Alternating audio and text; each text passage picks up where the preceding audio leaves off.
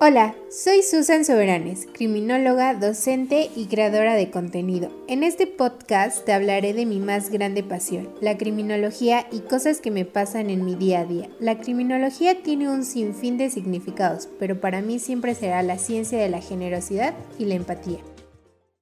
Hola rayito de luz, espero que te encuentres muy bien. El tema de hoy lo escogió Marlene con la siguiente pregunta. ¿Cuál es el labor del criminólogo en las políticas públicas? Para ejemplificar o poder identificar el labor del criminólogo eh, en políticas públicas, se me viene eh, a la mente cuando estamos en votaciones, en elecciones para un nuevo candidato. Podemos ver la carencia, una política pública. Les va a sonar, eh, es algo que escuchamos en la radio o vemos en la televisión y los diálogos son más o menos así.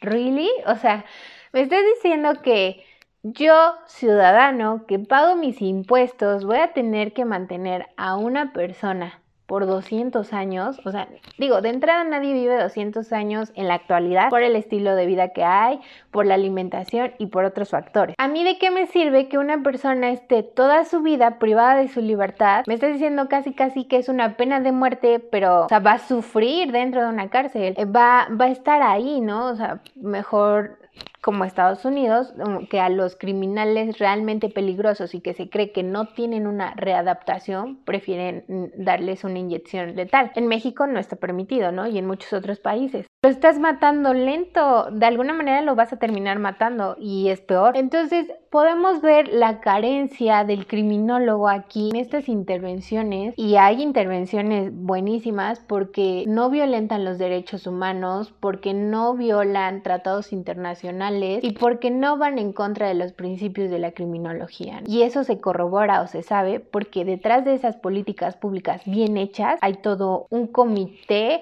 hay áreas de todo tipo. Hay criminólogos que intervienen y dicen, ¿sabes qué? Esto no. O sea, a mí no me conviene. Yo necesito que la persona se readapte, se integre a una sociedad, conviva con la sociedad y salga adelante. Hace unos días me llegó un comentario de Adrián que decía, el criminólogo es el médico de la sociedad. Y dije, wow, tiene razón, ¿no? Digo, no significa que cometer conductas antisociales sea una enfermedad, pero sí de alguna manera se cura, se trata, no sé si se acuerdan, pero cuando hablamos del tema de prevención, decíamos que la prevención había nacido a raíz de la prevención de, de la medicina, ¿no? O sea, cómo la medicina y la criminología, siendo tan distintas, van de la mano. Yo complementaba o, o le contestaba a Adriana, este suscriptor, que yo veo más al criminólogo como un educador social, ¿no? El criminólogo busca el bien común, busca que todos realicemos conductas sociales, es decir, que hagamos lo que nos corresponde, que respetemos reglas, normas, o sea, que, que seamos ciudadanos de bien, ¿no? Es lo que busca el criminólogo. Y sí es difícil poder cambiar a toda una sociedad, pero siempre he dicho, el cambio empieza por uno mismo, o sea, yo qué estoy haciendo para generar ese cambio. Entonces, realmente un criminólogo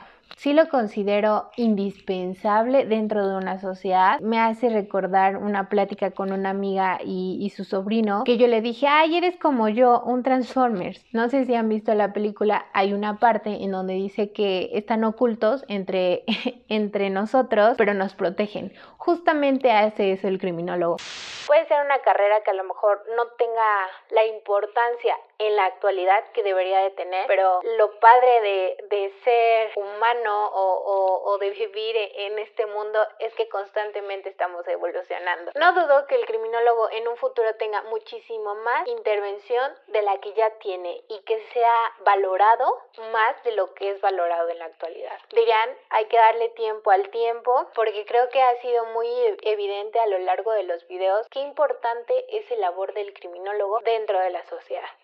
Ahora, para enfatizar en el tema de las políticas públicas, quiero recalcar algo así súper sencillo. Es que el delincuente o el criminal no se asusta por la penalidad y no se asusta porque en México específicamente se conoce el nivel de impunidad que existe en el país. Hay que investigar un poquito para darnos cuenta de esto y no nos vamos tan lejos. Tenemos un caso muy reciente y es el del asesino serial de Atizapán en el Estado de México. Una persona de 72 años, por años cometió homicidios, feminicidios, no sé cómo lo han catalogado todavía, pero pues se tiene que hacer todo un estudio, ¿no? O sea, no se va a determinar una sentencia hasta que se analicen todos, ¿no? O sea, hasta que se haga todo un estudio, las pruebas, lo que hemos visto. Y es sorprendente porque esta persona tenía un perfil bajo, era muy amable, atento, todo el mundo era, era una maravilla en la colonia, ¿no?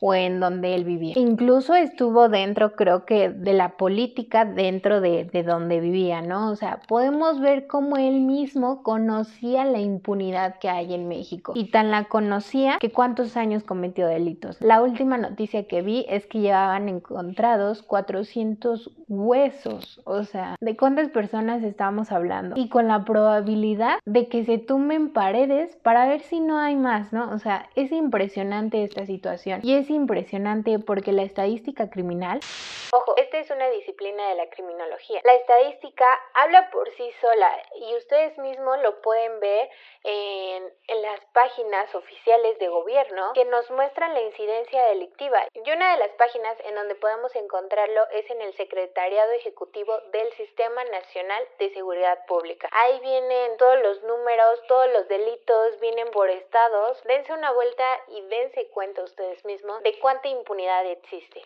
Ahora, si nos vamos a temas como más específicos, más concretos e incluso conocer la cifra negra, tenemos el INEGI. A través del censo y a través del tema, porque está ubicado así como tema de seguridad pública y justicia, podemos conocer todo esto que les estoy diciendo. Pueden entrar ustedes mismos a las páginas, darse cuenta que, la incidencia delictiva está ahí reflejada y que es un tema que tiene que ser trabajado.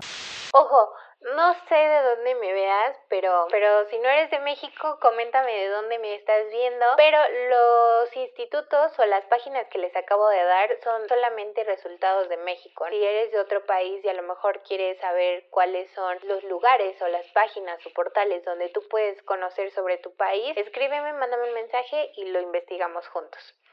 Ahora, para que exista una buena política criminal, es importante recalcar que la mano derecha o el soporte de la política criminal es el derecho penal. Y este es prácticamente la carta magna de un delincuente. Este entonces constituye la barrera infranqueable de la política criminal. Esto quiere decir entonces que la política pública está obligada a erradicar o a evitar la incidencia criminal a través de todo lo que esté a su alcance. Entonces, esto quiere decir que el derecho penal y la política criminal tendrían que ser concebidas como dos paralelas que buscan el conocimiento humano en relación al fenómeno criminal, de forma autónoma y complementaria. Ahora, ¿cómo podemos diferenciar la política criminal del derecho penal? Empecemos por el derecho penal. Es la disciplina encargada de la interpretación y sistematización de los preceptos penales, los objetivos y los principios derivados.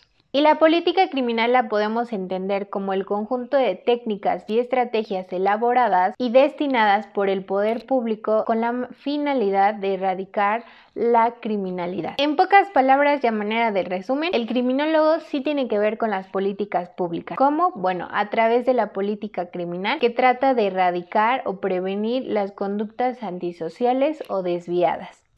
¿Y cómo se logra esto? Bueno, pues a través de los programas de prevención. Ojo, hablamos de programas de prevención cuando tienen que ver simplemente o todo lo relacionado a seguridad, ¿no? E incluso se puede tener intervención en las políticas que se, que se determinan para incluso los tratamientos penitenciarios que lo iremos viendo más adelante en los artículos y demás. Pero podemos ver que el criminólogo sí tiene un papel muy importante.